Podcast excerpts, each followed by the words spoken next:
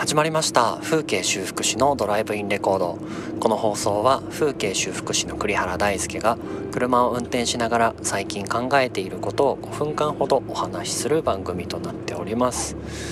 本日のテーマは伸びゆく未来を夢見てというテーマでお話しさせていただきます。うんとやっとですね古典ラジオさんが出し緊急でだ、えーと、放送された、えーと、ウクライナとロシアの歴史についての全6回の放送を聞かせていただきました。特別編含めて全7つかな？と思うんですけどうーんとまあそれに関するお話なんですが是非ね内容は僕から言ってもえっ、ー、ととても喋りきれないので長いですけれども是非とってもあの大事なことだと思うので聞いていただけたらなと思います。であでもそこの出ている情報ももちろん全て正しいというわけではなく、えー、全てを鵜呑みするというわけでもないまままあさまざまなメディアが報じている方法、えー、と内容も見つつ、まあ、ちょっといろいろ考えたところではありましてただだいぶやっぱり、えーと、解像度は上がったような気がします。というのも今まではなんかそのなぜロシアが攻撃するのかっていうのを、まあ、現代の視点現在の視点から見た、まあ、経済的にそんなに困らないからだとか他国は手を出せないからだとか、まあ、今やらないとダメだからだとかいうような話はあったんですけどなぜそうなるに至ったのかっていうのが、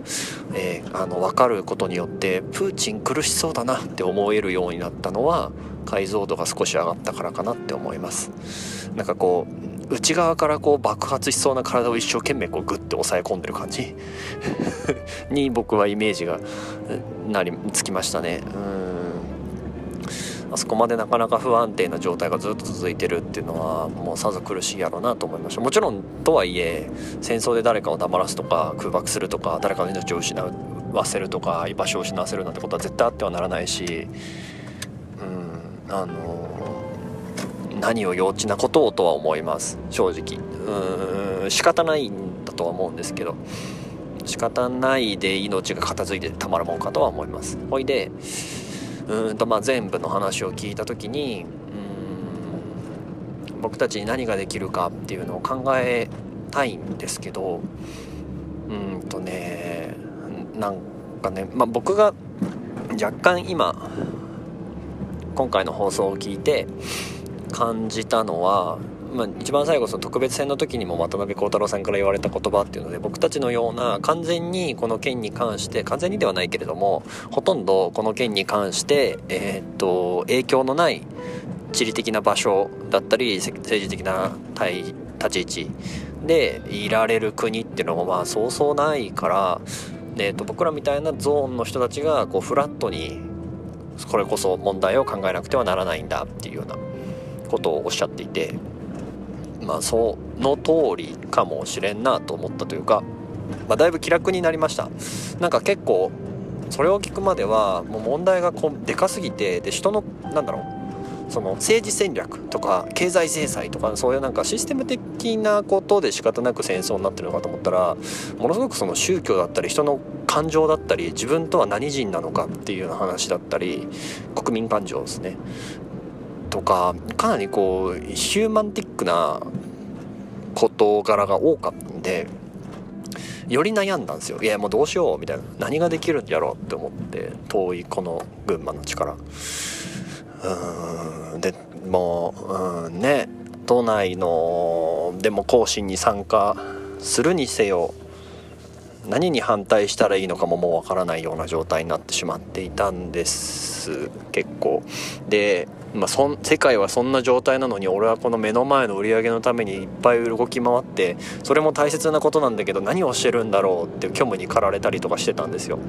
ここ数日間。まあそれがだいぶそのフラットで見見てあげればいいんだよっていうのを知って、まあ、多少楽になったなって感じはします。それでじゃあそのフラットな立場で自分が、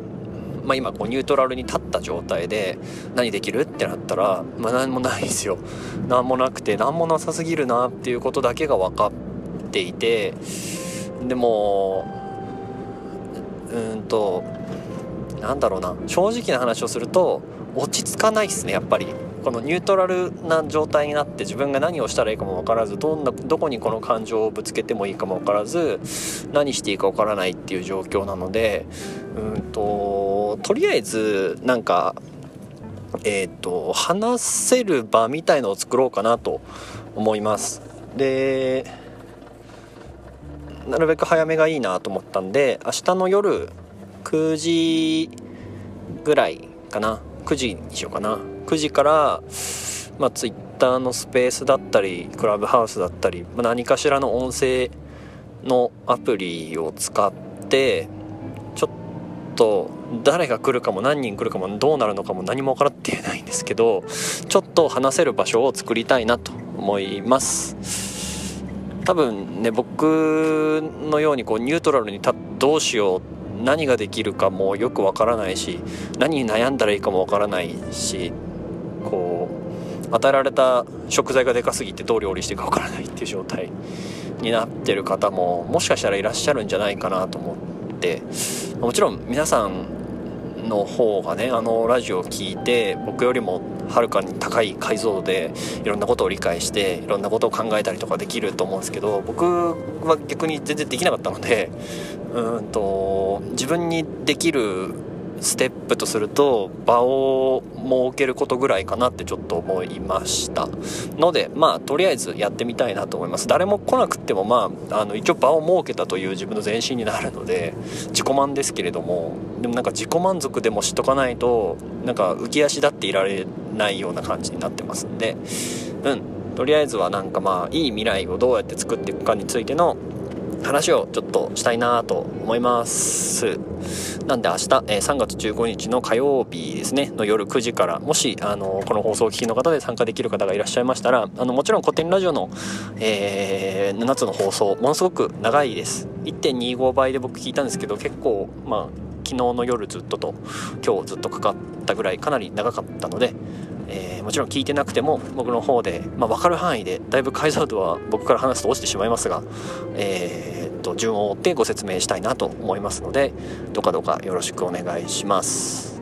はいということで本日の放送は以上になります。明日への希望をちょっと持って今日は放送終了したいと思います。以上風景修復師の栗原大輔でした。ではまた。